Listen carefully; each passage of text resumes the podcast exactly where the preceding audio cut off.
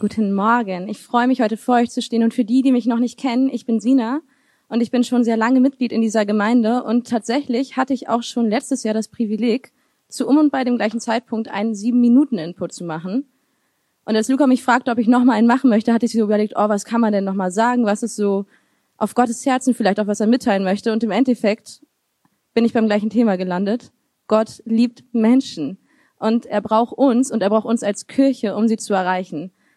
Ich habe ähm, vor ein paar Jahren mich mal ein bisschen damit auseinandergesetzt, okay, wie hat Gott denn gesprochen? Und wenn man das biblisch so ein bisschen mal einteilt, dann haben wir im Alten Testament, wo der Sündenfall war und Gott nicht direkt mit den Menschen Kontakt hatte, hatte er immer einzelne Personen. Er hat häufig durch Propheten zu den Leuten gesprochen, zu dem Volk Israel gesprochen und durch Einzelne also gewirkt. Und dann kam die Zeit mit Jesus.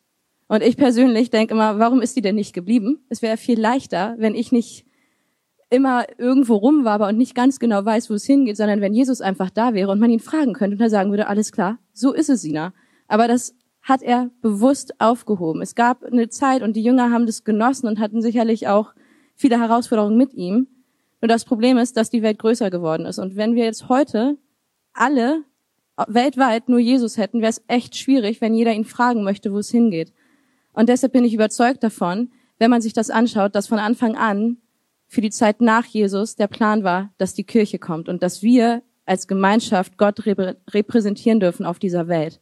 Er hat schon damals gesprochen zu seinen Jüngern, dass eine Zeit nach ihm kommen wird und dass er ihnen den Heiligen Geist schickt als Verbindung zu ihm und dass es aber ihr Auftrag ist, rauszugehen zu den Völkern und zu erzählen von der Heilgabe, die Gott gebracht hat, von dem Tod, den Jesus gestorben ist und der Verstehung, mit der er uns gerettet hat.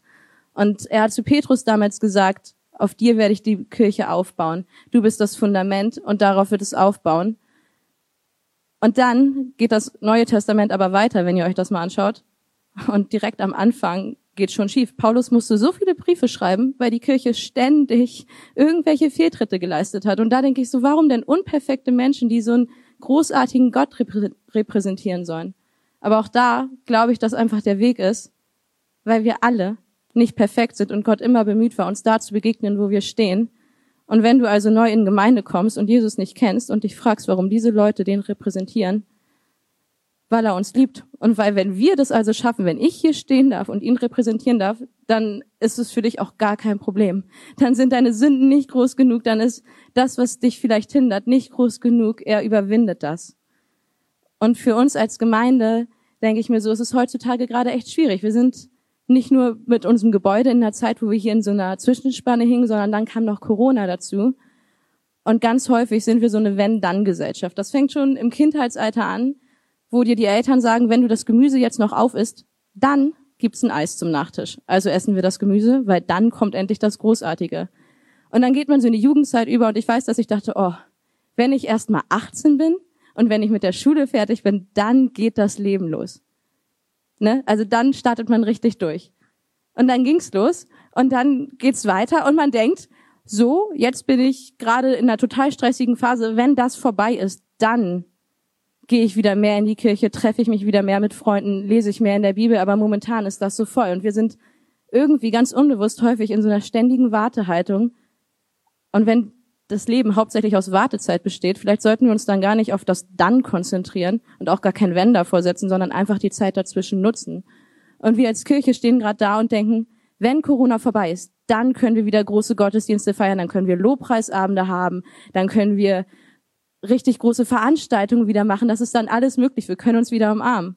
Und gleichzeitig standen wir auch da, wenn das Gebäude endlich fertig ist, haben wir wieder unseren Raum, und ich freue mich riesig, versteht mich nicht falsch. Ich finde das Gebäude großartig, ich fahre da gerne vorbei. Ich glaube, es ist ein richtig tolles Werkzeug, das wir an die Hand bekommen.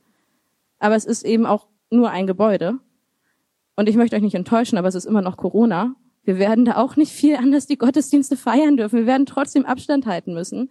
Aber das sollte uns nicht hindern weil Gott hat uns berufen und du kannst in so vielen kleinen Dingen den Leuten dienen und das kann losgehen. Wie großartig wäre es, ich würde mich so freuen, wenn dieses Gebäude ein Segen wird, weil wir uns entscheiden. Wir sind Kirche und wir bringen gemeinsam Gott zu Menschen und wie großartig wäre es, wenn es nicht nur Sonntagmorgen besetzt ist, sondern wenn wir jeden Tag in der Woche irgendeine Veranstaltung haben, wo Leute vorbeigehen und sagen, hey, die Tür ist offen, da gehe ich rein und da begegnen sie Jesus Nicht, weil es ein tolles Gebäude ist, sondern weil sie uns begegnen. Und das ist so sehr mein Herzschlag, dass wir einfach wirklich diese Zeit nutzen, dass wir jetzt anfangen, dass wir nicht darauf warten, dass Corona endet, dass wir ein neues Gebäude haben, sondern dass wir einfach vorwärts gehen und dass wir jetzt schon das tun, dass wir uns eins zu eins mit Leuten treffen, dass wir einfach ihnen mitteilen, dass Jesus sie liebt in dem, was wir sind, dass wir Zeugnis sind. Bring deinen Nachbarn Kekse vorbei mit einem kleinen Zettel. Tu ihnen Gutes. Es hindert dich gar nichts. Unsere Wartezeit ist die Zeit, in der wir die meiste Zeit verbringen. Und deshalb sollten wir dort Jesus verkündigen.